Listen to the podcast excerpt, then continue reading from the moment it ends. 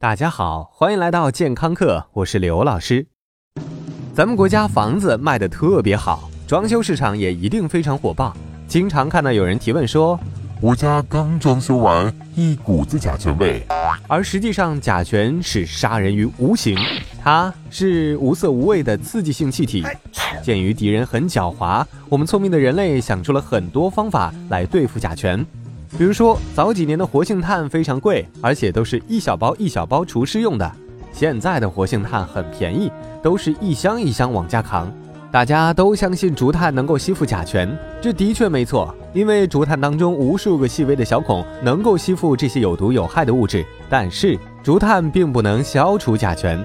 它们只是把甲醛吞进肚子里，等它们吃饱又会停止吸附，而且在一些情况下，竹炭吸附的甲醛会重新释放到空气里。比如说，室内空气湿度大的时候，竹炭吸附的水分子会比甲醛还多，甚至会把之前吸附在竹炭上的甲醛给挤下来。于是有人用当时非典的办法，用醋熏、用盐水等等。我只想说，基本上都是在浪费时间。很多人把目光聚焦在活着的东西上，植物这一下好像名正言顺了吧？从小是生物课里都学过，绿植它吸收的是二氧化碳，吐出来的是氧气，那让它们吸收一点甲醛也不是不可以嘛。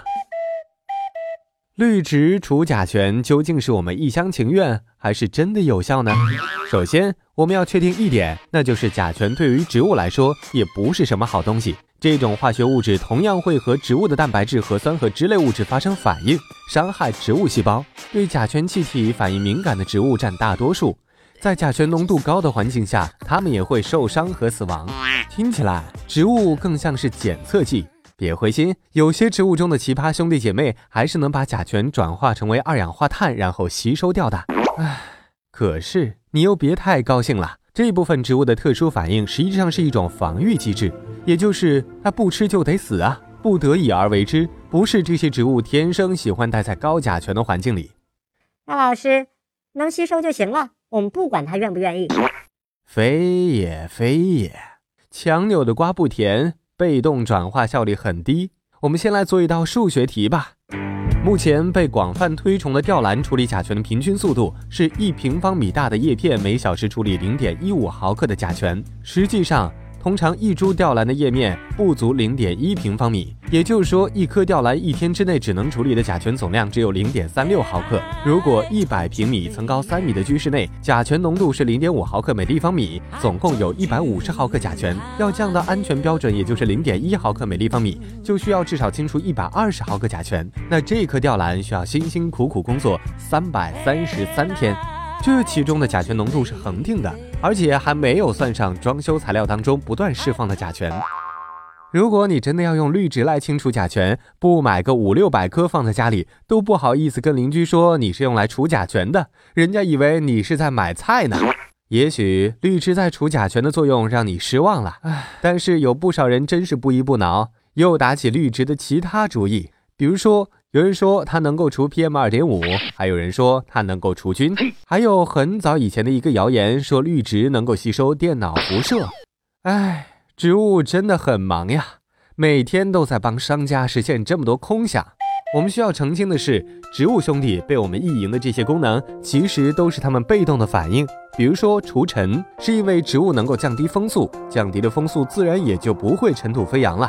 你们家又不是几万亩的旷野高原，哪来这么大的风呢？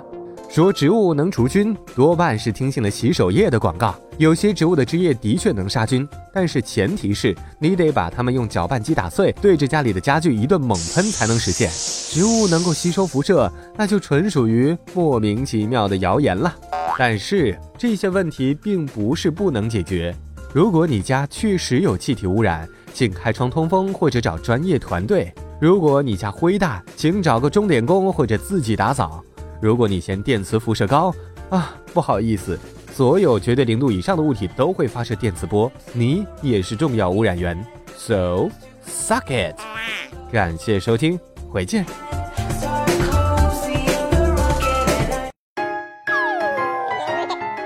收听完健康课，您还可以在微信中搜索“健康课”的全拼，添加刘老师的健康课微信公众平台，获取最新节目更新以及最潮流、最无底线的健康知识。